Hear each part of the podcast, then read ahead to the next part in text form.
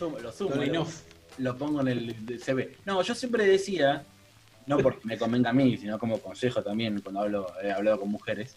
Muchas anoten, por favor. Por supuesto. No, que muchas veces escuché mujeres que te decían que no querían tener sexo con alguien la primera vez que se veían por todo este tema del prejuicio que suele haber, que, todos sepamos que es una estupidez. La mujer obviamente está presa de esas cuestiones, de que a veces no quiere eh, bancarse una mirada reprobatoria socialmente de que si coge la primera salida puedan pensar mal. Esto es una esa boludez, ese juego de. Nada, que todos caemos en eso de que puede pensar otra persona y no actuar por lo que uno quiere. Pero yo digo, planteo esto. Si vos sos una chica que va a salir con un flaco, le gusta, está todo bien, y dice, no, no, voy a esperar un par de veces más para que no piense mal de mí, no sé qué. Esta vez estas boludeces de para ir demorar un poco el primer encuentro. suponiendo que quisiera hacer el primer encuentro y se, se aguante las ganas, ¿no? Y digo, si el tarado, chabón es un tarado, ¿no? Lo mejor que puedes hacer es, digo, descubrirlo rápido. Es lo mismo que planteado Lina, como, si va a ser un tarado y se va a portar como un imbécil después de coger, mejor coger la primera y sabelo de una, porque si el tipo lo de hacerse esperar tres salidas más, va a ser un tarado en la cuarta. No es que porque esperó tres veces más, va a ser un tipo serio y maduro que no se va a comportar como un idiota. Va a ser el mismo estúpido que esperó tres salidas más y perdiste más tiempo con esa persona. Mejor, si es un tipo piola, te lo va a demostrar, cojan o no cojan el primer día y si va a ser un imbécil, va a ser un imbécil después o antes. ¿eh? la, demora no va a cambiar el hecho, solo va a cambiar el hecho de cuando te vas a enterar. Una persona que rápida. Sí, de Sebastián de Caro, el tipo decía que tipo tiene tres este, este ¿cómo se llama? Este, preguntas. Tres preguntas para hacer. Eso, eso no, no, le compro lo de cabeza boludeces cuando tiran muy, muy, medio cliché esa de las que Sí, sí, no, no, no. A mí eso primero no me llama la atención, pero es muy bueno porque pero casi de la lo mismo. Es filtro, ¿no? Claro. No, lo de la dictadura no, ¿qué onda Hitler? Ah, Hitler no era de la dictadura, pensé que era de la dictadura. Hitler? Bueno, pues Hitler más absoluto. Porque puedes encontrar muchos, muchos que te rechacen Hitler, pero te digan que la dictadura no estuvo tan mal. Ahora en tiempo de cuarentena y de citas virtuales, yo agregaría una cuarta pregunta. ¿La Tierra qué onda? ¿Plana? ¿La Tierra qué onda? Esa es buena, ¿eh? ¿Qué onda? Está buena esa. ¿Qué onda la Tierra? ¿Cómo la ves? ¿Planita? ¿Palanganesca? Yo, yo pondría más, pondría el horóscopo, pero viste, ya ahora hay tanta. Hay que ceder un poco, me parece. Ya. Si me pongo a volver con el horóscopo, me parece que me espanto un par de personas, ¿no?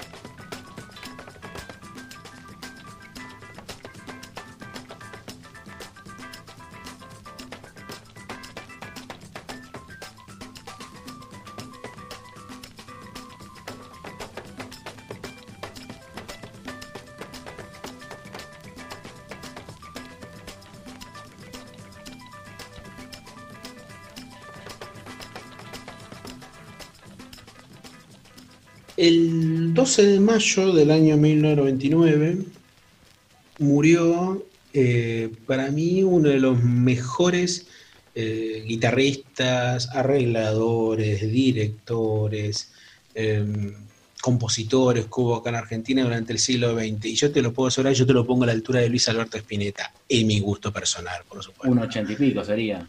Eh, sí, seguro. Bueno, por ahí de andar. Y de hecho conoció a Luis Alberto Spinetta. Se llama Rodolfo Alchuburrón. Lamentablemente es de esos tipos que siempre han cultivado históricamente el, perfil bajo, lo cual es raro para un músico en, general mantener el perfil bajo siempre y cuando este, la fama lo, lo, aceche. Pero si esa persona ha elegido no ser famosa, y en cambio dedicarse activamente a lo que es la producción de su propia música, a, hacer su obra y a tratar de evolucionar con su obra, me parece que en ese sentido vale mucho más ese tipo de personas que han elegido ese progreso antes que la búsqueda permanente de la fama.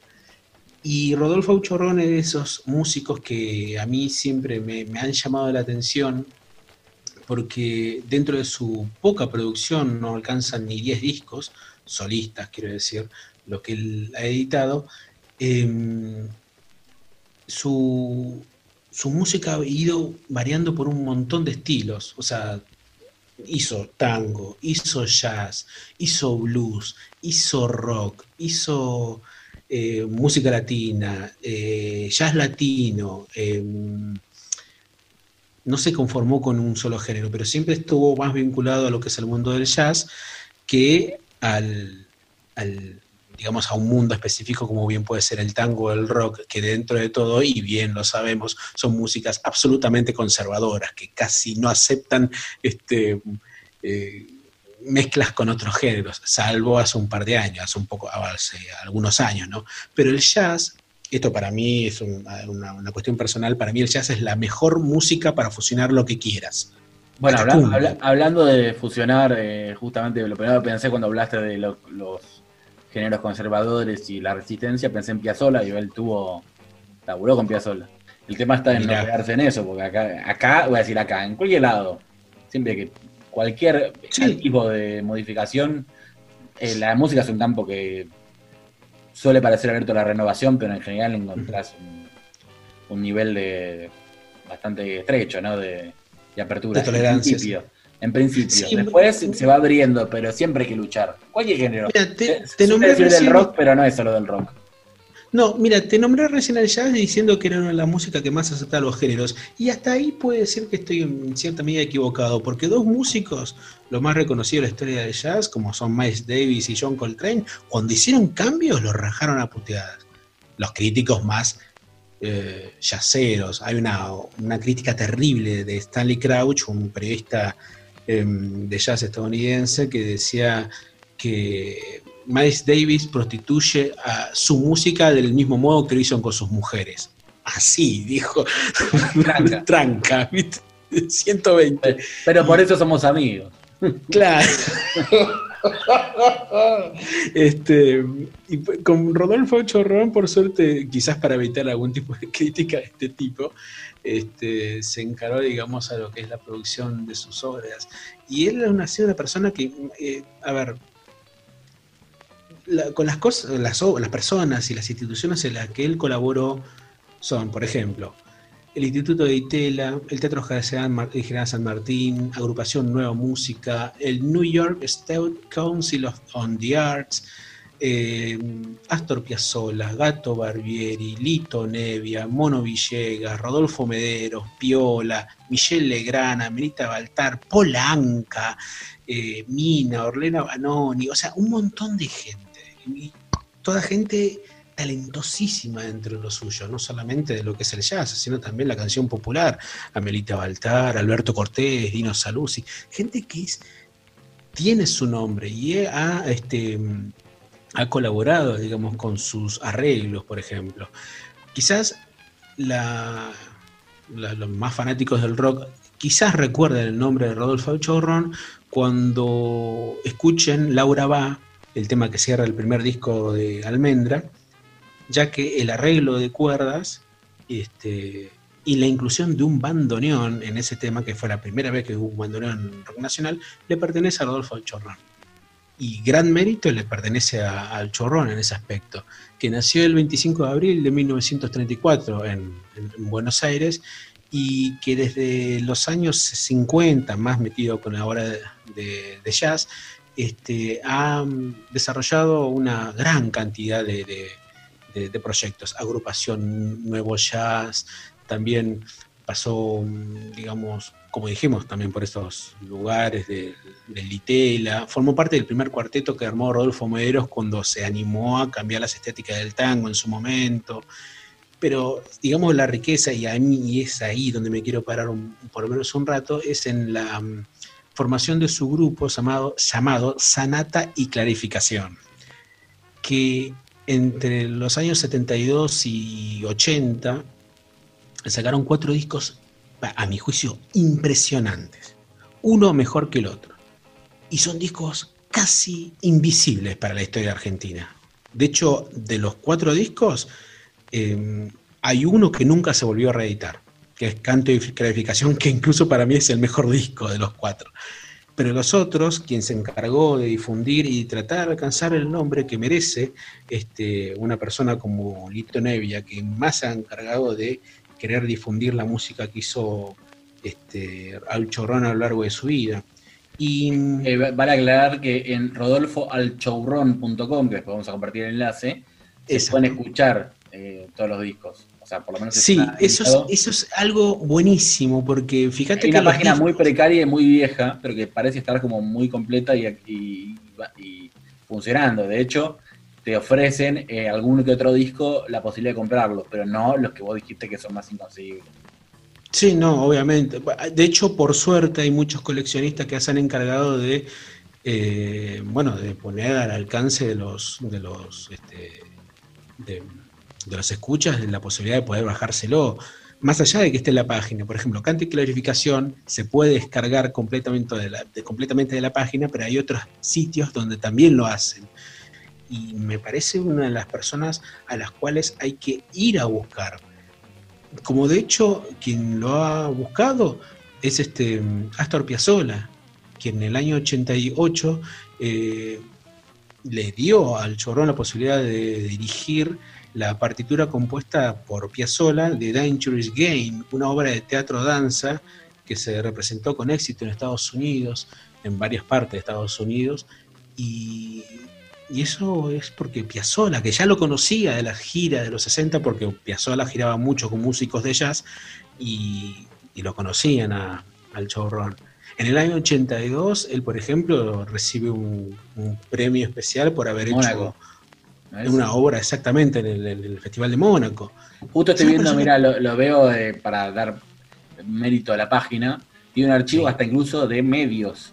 Notas de del 82 hasta el noventa y pico, notas eh, de Clarín, de La Nación, de Cronista. Hay muy buen laburo en la página. Eh, esa página es que está buena porque decís eh, recorrerla porque ahí laburo. O sea, lo gracioso es que parece como vieja o en desuso. de hecho lo es, no tiene... Sí, pero tiene una información buenísima para recorrer de todo, hasta videos, todo. Sí, sí, de hecho creo que la página se está actualizada desde el año 2004, creo. Porque es una página que hicieron como para recordarlo el tipo, digo, siendo loco. Hay que recordarlo, este tipo es una forma parte histórica del jazz en Argentina. Y no solamente eso, se encargó de ser una persona que ha hecho este, trabajos de, libros de música. Y él es una persona que se ha encargado de tratar de difundir la enseñanza de la música. De hecho, estuvo mucho tiempo enseñando en la Escuela de Música Popular de Avellaneda, en la EMPA, porque salieron muchísimos, de los cuales salieron muchísimos músicos de, ese lugar. Lamentablemente, si no hubiese sido por, qué sé yo, eh, por ese arreglo de Spinning, por, quiero decir, por el arreglo del disco de Almendra, hubiese pasado totalmente desapercibido en la historia de la música. Por lo menos de la música popular o para el alcance de más personas. Sin embargo, en el jazz, en el tango y en otras diversas este, comuniones de música fusión, ha quedado su nombre. Ha sacado. Sí, perdóname. No, no, eh, algo que me quedó que el otro día estaba escuchando, porque a veces escucho en estos programas viejos, alguien lo tiene que escuchar. Y creo que en un momento yo te mencioné a alguien, creo los Badfinger, ahí está. Y te hablaba de eso de músico que es elogiado principalmente más que el éxito propio, que bueno, ellos algo tuvieron, eh, músicos muy elogiados por otros músicos. Ese es un valor agregado que es como decir, bueno, si lo, si lo elogian tanto otros músicos, por algo debe ser. Eh, sí, pero me parece que en el caso del Chorrón, y no solamente en el caso de Badfinger, e incluso un caso más, es una de las mejores bandas de rock que existieron en todos los tiempos, que es la Incredible String Band, que era una banda que iba a ver Pete Townshend, lo iba a ver eh, Keith Richards, lo iba a ver Jimmy Page, y decían, vayan a ver a esta banda era una banda como para músicos, ¿viste? Lo mismo pasa con ese sentido con, con Alchorrón, el tema es que... Bueno, y otra cosa que me llama la atención es por lo que estoy viendo las notas también, que chumearlas más, y también se nota mucho, también que los, que escriben, primero, eso es otro tipo de, categoría. Hay reseñas, o, no solo obituarias, ¿no? Reseñas que las hace un músico y que las puede hacer cualquier periodista o pasante. Y sin embargo, vi todas las de Al Chorrón y que estaban hechas por periodistas de música especializados.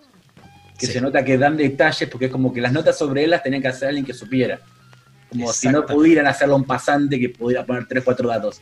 Y noto que en todas hay como una especie de admiración del periodista que, cuenta. O sea, todas son con un dejo de cuasi orgullo de estar hablando de él. Y me gustó una en su obituario, esto antes de que cierres, digo, que, justamente hablaba del tema de, su, paso subterráneo por el mundo de la música, que hablaba de que no fue exitoso, sino prestigioso.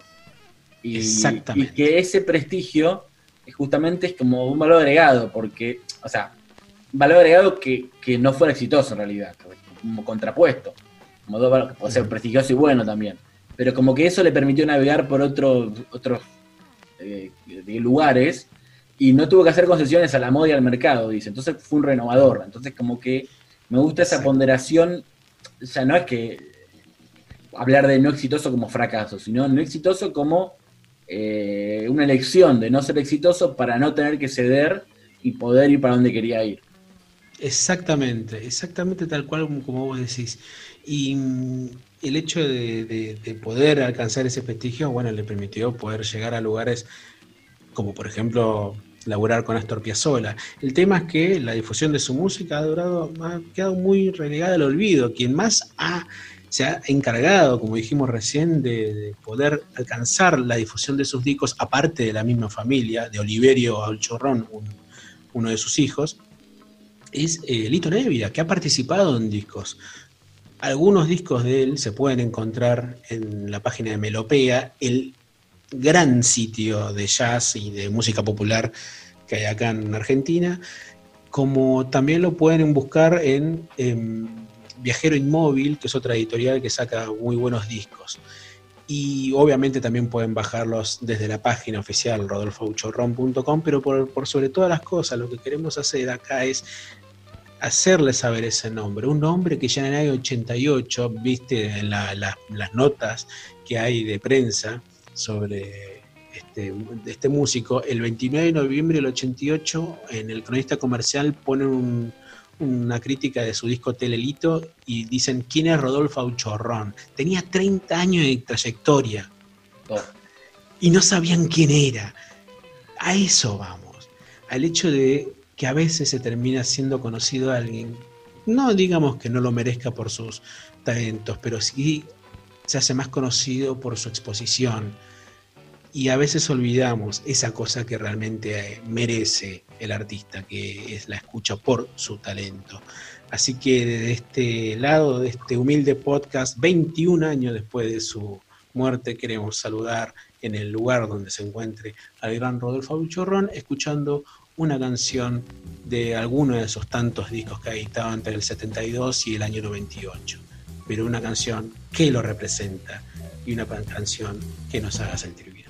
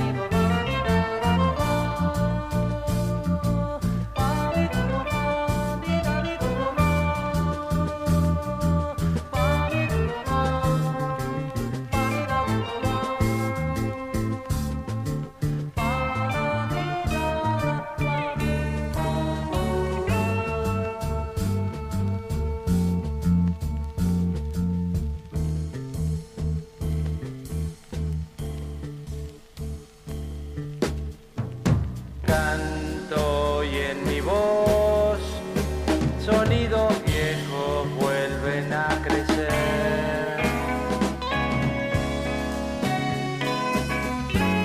Canto y esta vez es Buenos Aires que recibe mi emoción.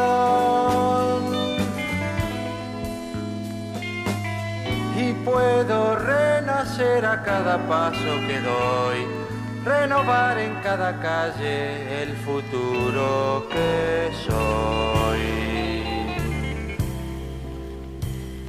Y componer una canción.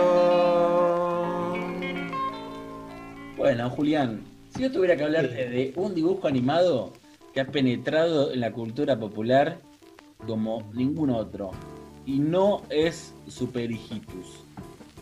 ¿Cuál Mm. Para leer al super hijito, ¿no? Eh, Ahí está, muy bien. Los ensayos Eh, que hacen falta, ¿no? Sí, obvio. Para mí está bueno ese, de- de- ese ensayo.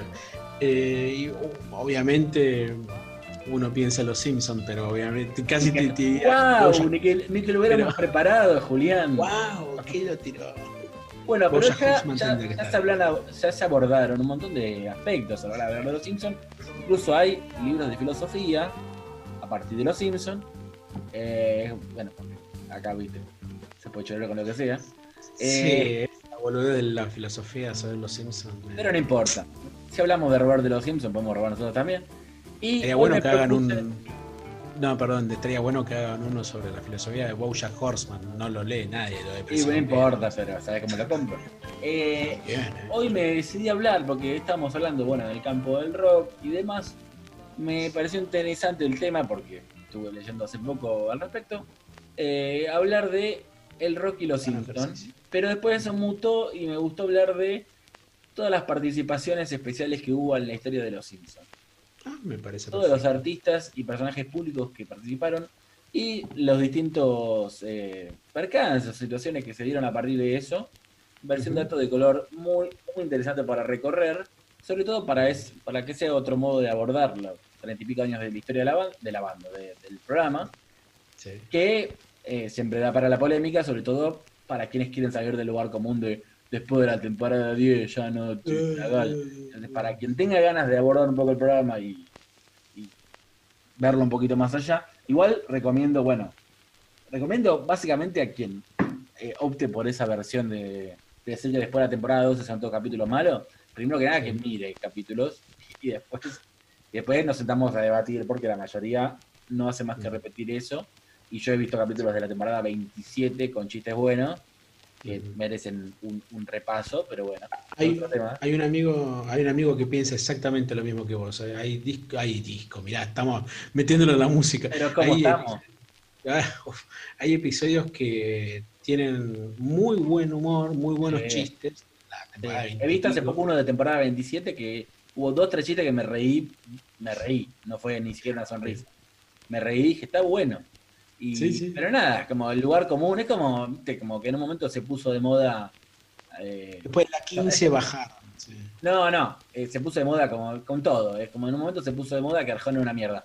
Que tampoco estamos diciendo que Arjona es bárbaro, pero en un momento No, obvio, obvio. se pusieron todos con que Arjona era una mierda y de repente Arjona pasó a ser el peor artista del universo y era como cualquier cosa, Arjona era peor cualquier cosa. Y es como, fue un lugar común, porque bien, Arjona no Lo que- gusta, pero hay cosas peores. Y es como, no, todo el mundo decía Arjona es una mierda y era como el lugar común que todo el mundo repetía. Y todavía pasa igual, ¿no? Es como el, Sí, el- el- le gusta a la gente, en vez de chequear algo, eh, hubo una cosa muy interesante que pasó respecto a eso, fue un tuitero, que no me acuerdo quién es, porque olvídate que me acuerdo, pero se podrá rastrear eso, que se tomó el laburo y dijo, "Al- lo escribió, lo van a encontrar en la agenda BA, Eh, no lo escribió en Twitter, lo escribió para la agenda BA, creo, que hizo una nota y se propuso escuchar toda la discografía de Arjona. Y la analizó de pe a para, pa. para, para, para. Creo que sé de quién hablas. Perdón, eh, un poquito. estoy hablando. Sí, me fui para otro lado, pero me parece Porque que dijo, sí, voy a analizar toda la discografía de Arjona y las letras, a ver si son tan malas o no. Y la verdad el chabón concluyó, digo, no me gusta, no es el género que escucho, no es lo que más consumo, pero la verdad es mentira. La verdad que tenía frases bastante logradas y un montón que eran una mierda. Pero que la verdad que estaba, claramente no era lo peor que había, ni había 10.000 cosas peores, pero por lo menos contribuyó a derribar ese prejuicio boludo. Che, ¿Estás hablando de Martín Sarielo? Si es Martín Sarielo, yo leí un libro de él, pero no sé si es Martín Sarielo. Yo tengo un libro de él. Yo tengo el de 1988. Está- No, yo tengo acá Eh, no bombardee Barrio Norte. Bueno, hace poco escuché que eh, ese libro, es el, que es el nuevo, ¿no? Es eh, uno de los últimos, sí. Ah, bueno, yo escuché ese libro y dije, ah, Martín Salguero es el que tengo el libro en 1988. No sabía que fue el que investigó eso, no sé si es él. Porque cuando yo leí sobre eso de Arjona, no lo conocía por el libro que compré. Recomendamos a Martín Sarielo igual, ¿eh? Bueno, volviendo al tema en cuestión, por favor, Si algo que odio son esos prejuicios boludos de me, repito el lugar común y no chequeo nunca nada, como por ejemplo los indios de una mierda después de la temporada 15. Olvídense. No yo jamás voy a repetir esas cosas y siempre voy a pelearme con la gente que la diga. Voy a citar, porque me enumeré unas cuentas que me gustaron mucho, situaciones que se dieron a partir de las participaciones de famosos o artistas o políticos en Los Simpsons y todo lo que... Está muy buena porque además el ejercicio no solo tiene la curiosidad, sino que además nos remite a situaciones que pasaron en Los Simpsons y nos permite imaginarnos alternativas y todo. ¿Empiezo? Claro. Sí, sí. Por favor. ¿Quién crees que fue? No te va a salir nunca, pero no importa, te voy a dar opciones. A ver. El primer artista que rechazó participar en Los Simpsons. ¿Quieres que te dé opciones o Por favor. Es un... Bueno, te voy a decir. William Shatner, Federico Lupi o Miguel Ángel Sola.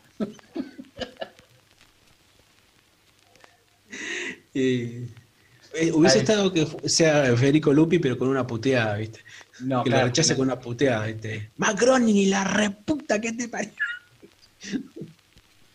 y me imagino que. Te sorprenderá que fue William Shatner. Eh, fue, para que vean, rechazado desde el principio.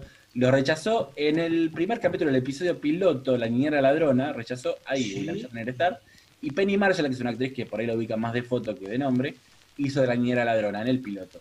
A William Shatner le habían ofrecido hacer un rol parodiándose a sí mismo y no aceptó. Thomas Pinchon, eh, sí. que no fue ni visto ni fotografiado en los últimos 50 años, más o menos. Uno de los más grandes escritores estadounidenses. Exactamente, pero participó dos veces de Los Simpsons, pese a eso. Para, para, para, para, vos me estás diciendo que eh, me salió Fantino, la concha de mi hermana. No, o sea, ¿es Pinchon de verdad?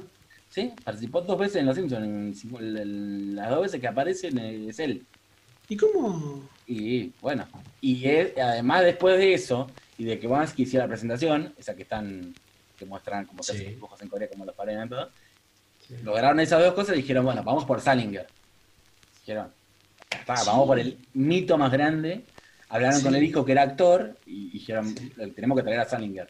Bueno, fue la negativa más rápida que tuvieron en la historia, 45 segundos tardaron. y dijeron, no. No, porque yo trabajo en Bojack Horseman, dijo. No, 45 segundos tardaron. Después, Johnny Carson, el famoso presentador estadounidense, había dejado su programa y se jubiló y solamente volvió a aparecer dos veces en medios. Una fue una entrega de premios y otra en Los Simpsons. Qué grave. Aparentemente le dijo un amigo, che, en ese programa me invitan a todos, ¿por qué no me invitan a mí? ¿Qué pasó? Ganaron un capítulo para él. Esto es algo que vas a ver que se repite en muchos casos. Es muy gracioso cómo se da y cómo termina pasando.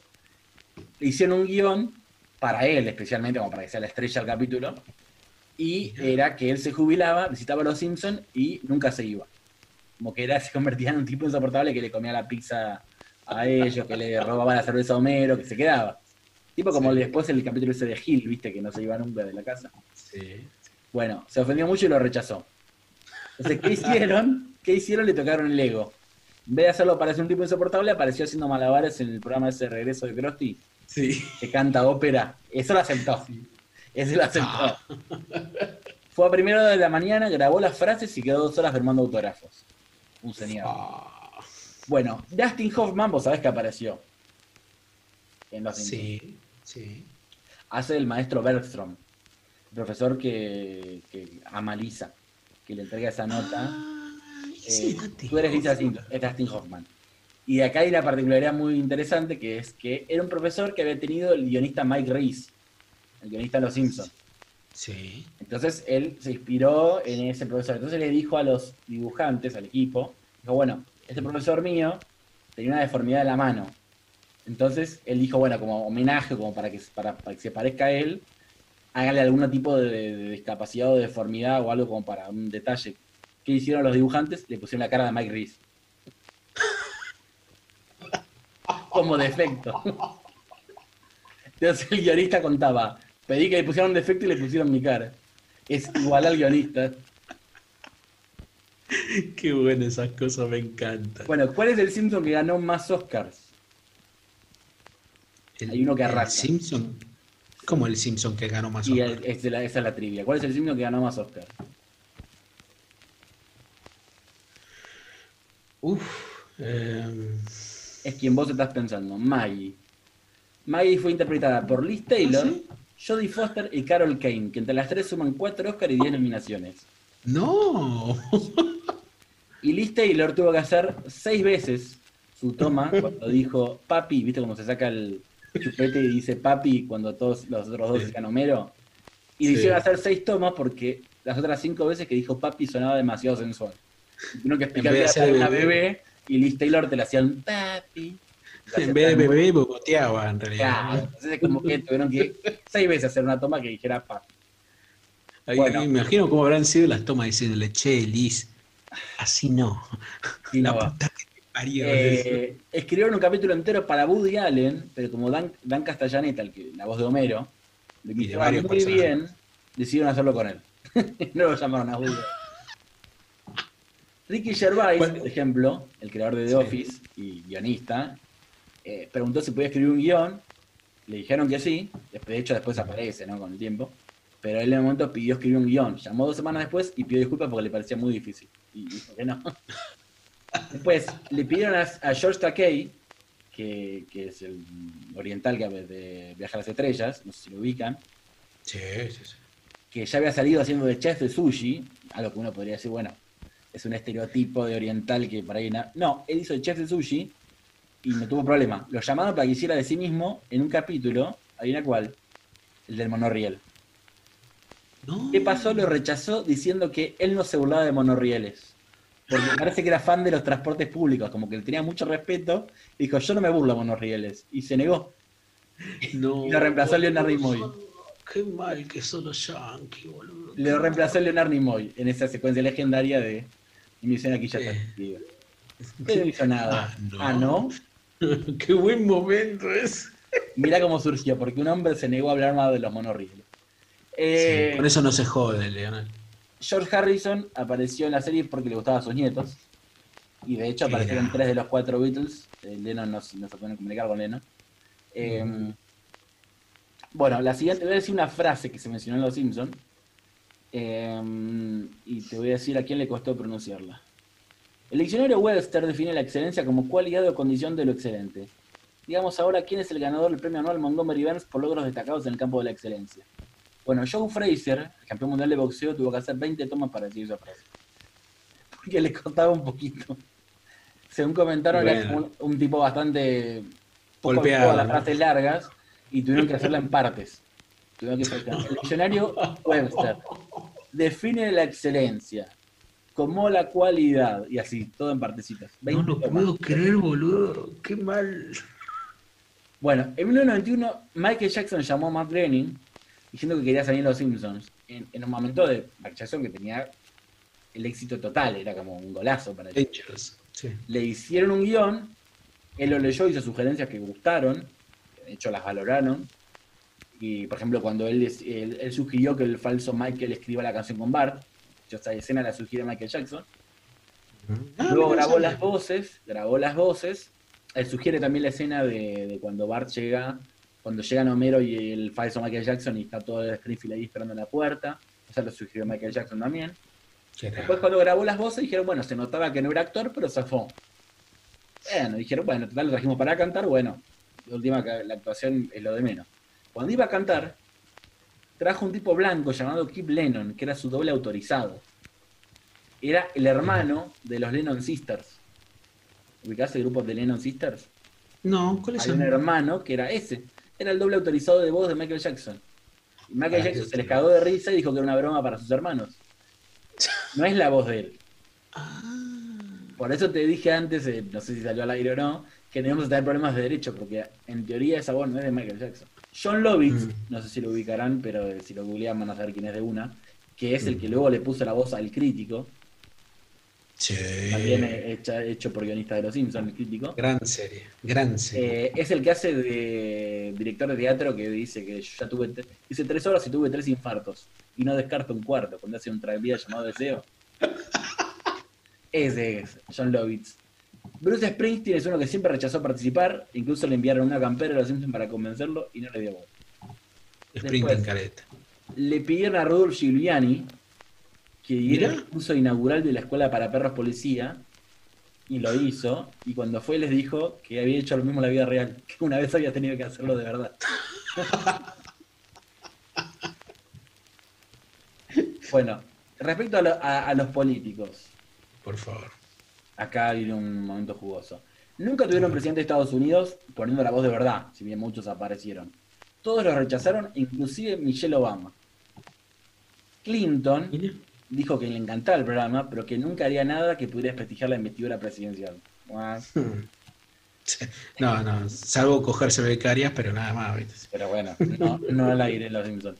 No, El nieto claro. de Jimmy Carter, que tiene carácter, eh, era fan y le dijo al abuelo, vamos a verlo porque es un programa re sarcástico y es muy gracioso e inteligente, te va a gustar. Realmente era difícil que le gustara a un señor grande, pero bueno, el nieto dijo, vas a ver que no es un dibujo animado común. Resulta que era el programa de los recortes presupuestarios en Springfield, en el que Sí. transforman la estatua de Carter en la estatua de Marsh. Y cuando se devela la estatua de Carter, uno grita, el mayor monstruo de la historia. Imagínate que ya después de ahí nunca más pasó por la mente de nadie eh, que Carter pudiera grabar la voz. Eh, eso lo contó el mismo nieto de Carter a uno de los guionistas. que ahí la cagaron totalmente y no, no hubo ninguna chance. Acá un dato, es, un dato de color. 800.000 capítulos justo ese, ¿viste? Tom Cruise era fan y calate esta, le prepararon un rol especialmente que era el de Tom, el hermano mayor de Bart. Se llamaba Tom. Sí, es verdad. Pero No tienen de- rubios. claro, pero después lo rechazó porque no le, no le cerró, no podía, bla, bla, bla, y lo hizo Phil Hartman al final, que Phil Hartman, que Dios lo tenga en la gloria, la voz de Sí. Lion Hots y de eh, Troy McClure. Exactamente. Gran personaje. Genio, genio, que los dos personajes los retiraron cuando eh, él murió, que lo mató la esposa, un incidente horrible. Un gran cómico, Phil Hartman. Em, Como Cravapel, ¿no? También que lo quitaron, bueno, sí, pero por lo menos fue muerte natural.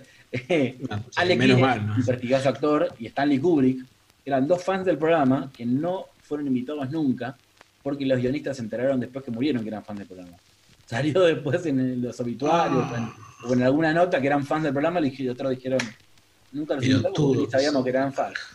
Y dos, dos casos particulares, esto para cerrar, Por eh, dos que pidieron, eh, eh, pero rogaron para estar en Los Simpsons y después se echaron atrás. Oh. Prince y George Lucas. No, no, para, para. Bueno, George Lucas, bueno, George Lucas. Pero calate Prince, esta. No, Prince, no. George Lucas. George Lucas, te voy a contar primero de George Lucas porque la Prince es más graciosa. La de George A Lucas le, le iban a hacer, a los dos le hicieron un- una escritura especial para sus papeles y que iban a aparecer y desarrollar el capítulo con bastante participación. A George Lucas le iban a hacer como amigo del tipo de las historietas que iba que hablaba de Star Wars y se equivocaban todos. Pero lo rechazó. Hubiese estado genial eso. Y me lo imagino al otro corrigiéndole, no, no sabes nada. Sí, sí, sí. La de Prince Por favor. era que Prince iba a retomar. guarda lo que vas a decir de Prince. Voy a mirar lo que voy a. Mira, no me hagas hablar de Prince. Eh, No. Prince iba a retomar de- el rol de León Kompowski, el tipo que se Sí. creía justamente Michael Jackson, y ahora se creía Prince. Él lo rechazó. ¿Puedes creer? Mirá de lo que nos privó ese tipo. Estado genial, boludo. Pero podés- y encima los dos pidieron estar. Y después se echaron atrás. Y Tom Cruise también, otro boludo que era fan, y después dijo, ay, no, no tengo tiempo. And a one, and a two, and a one, two, three, four.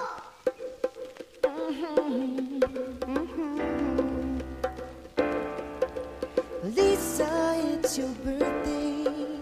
God bless you this day. You gave me the gift of a little sister, and I'm proud of you today. Lisa, it's your birthday. Happy birthday, Lisa. Lisa, it's your birthday. Happy birthday, Lisa. I wish you love and goodwill. I wish you praise and joy. I wish you better than your heart desires. And your first kiss from a boy.